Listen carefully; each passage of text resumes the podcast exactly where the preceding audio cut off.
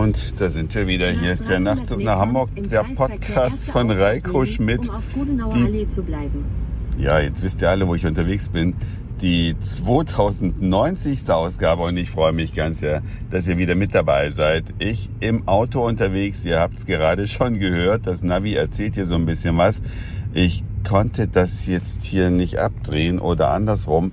Ich habe das falsch gemacht, aber ich bin auch noch gar nicht so firm hier mit dem System. Mal sehen, ob es bei der nächsten Ansage weg ist oder ob ich es dann wegdrehen kann. Denn ich reise in meinem brandneuen Firmenwagen. Ja, ich habe ein neues Auto bekommen, völlig überraschend. Mein Chef rief letzte Woche bei mir an und sagt, Reiko, ich habe dir ein neues Auto gekauft.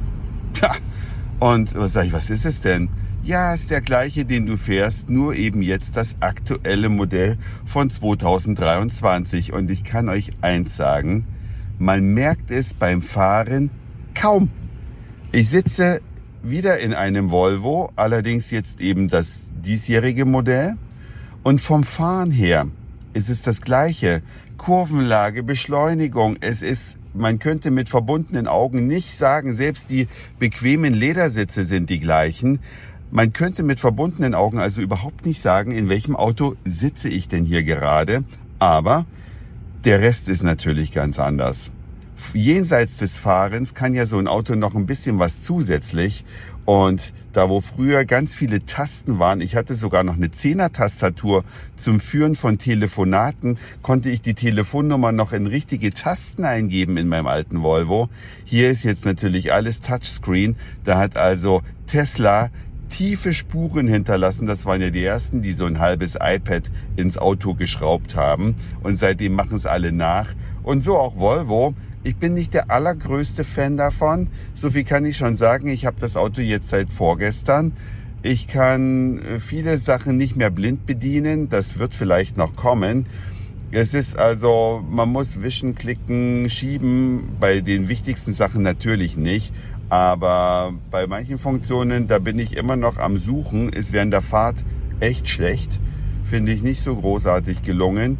Aber dafür kann ich auch das meiste, und das muss ich jetzt zur Ehrenrettung des Systems sagen, per Sprache machen. Ich kann also dem Auto sagen, es soll den Beifahrersitz, äh, soll die Sitzheizung da auf Stufe 2 machen. Ich kann die Lüftung diktieren. Ich kann äh, natürlich nach dem Weg fragen oder Leute anrufen. Das alles geht jetzt nur noch auf Zuruf oder zusätzlich auf Zuruf. Es geht auch per Touch. Aber das ist natürlich ein gewaltiger Sprung nach vorn.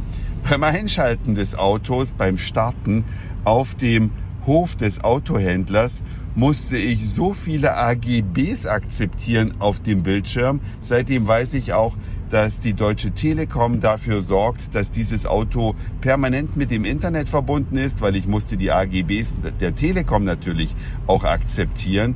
Ein Auto, was immer online ist, das ist schon irgendwie komisch. Und äh, das, äh, das einzig äh, Angenehme daran ist, dass alles, was online passiert, auf Kosten der Telekom läuft. Ich konnte mir also meine Musik-Apps im Auto installieren. Ich habe jetzt hier im Auto direkt eine Spotify-App und eine Deezer-App. Und alles, was ich an Musik über Spotify, aber noch viel mehr über Deezer anhöre, diese Daten, dafür brauche ich mein iPhone nicht mehr. Ich kann das iPhone zu Hause lassen und kann dennoch hier über Spotify und dieser telefonieren. Siehst du, jetzt habe ich noch gar nicht geguckt, ob ich hier WhatsApp drauf installieren kann. Das fällt mir gerade ein. Naja, das werde ich alles noch rausfinden. Auf jeden Fall ist es immer herrlich, wenn man ein neues Auto bekommt. Ich kann mir vorstellen, ihr könnt das nachfühlen, wenn alles noch neu riecht, wenn man noch ganz aufgeregt guckt, was gibt's denn noch für Sachen, die man nicht entdeckt hat, wo ist vielleicht noch ein Fach versteckt und so. In dieser Aufregungsphase bin ich noch. Das Oberhighlight ist die Heckklappe. Wenn man mit vollen Händen vom Einkaufen kommt, und das passiert mir öfter, dann musste ich bisher ja immer eine Tüte abstellen, damit ich mit der anderen die Kofferraumhaube öffnen kann, das braucht man jetzt gar nicht mehr. Man nähert sich dem Auto, man muss den Fuß an einer bestimmten Stelle unter der Stoßstange nur hinhalten, dann öffnet sich die Heckklappe von alleine, dann lädt man sein schweres Gepäck ein. Genauso beim Ausladen, wenn man was aus dem Kofferraum rausholt, wofür man zwei Hände braucht, eine Kiste zum Beispiel raus, dann einfach mit dem Fuß unter die Stoßstange und wupp schließt sich wie von Geisterhand die Heckklappe, ist ein Traum. Und mein Chef hat mir auch meinen Wunsch erfüllt. Ich hatte ja im letzten Personalgespräch ihn gebeten, lieber Chef, wenn ich ein neues Auto irgendwann mal kriege, da war noch nicht abzusehen, dass das praktisch wenige Tage später schon passiert, bitte kein Elektroauto. Und er hat diesen Wunsch erhört. Ich habe wieder einen Diesel für Langstrecke 60.000 Kilometer im Jahr. Sicherlich auch die bessere Option für Kurzstrecke kann ein Elektroauto für Stadtfahrten vor allen Dingen natürlich ganz großartig sein. Aber bei so langen Reisen, die ich oft habe, ist das noch die bessere Wahl. Ja, das war's für heute. Ach, eine Kleinigkeit noch. Ich habe äh, über eine leckere Leberpastete in der jüngsten Vergangenheit berichtet. Das ist eine Spekulatius-Leberpastete, die ich gerne esse in dem kleinen Örtchen Meckenheim. Da habe ich die gegessen und jetzt habe ich heute Morgen, als ich beim Metzger war und mir wieder ein belegtes Brötchen abgeholt habe, von Anrufen gehört von Hörern, die die Leberpastete zugeschickt bekommen haben wollen. Fand ich ganz witzig, aber ich glaube, das kann diese kleine Metzgerei nicht leisten. Aber wenn ihr im Rheinland unterwegs seid, Meckenheim liegt ja wirklich direkt an der Autobahn, da einmal kurz abfahren und sich so eine Leberpastete mitnehmen, ist eine sehr gute Idee, vor allem jetzt zu Weihnachten. Da passt's natürlich geil.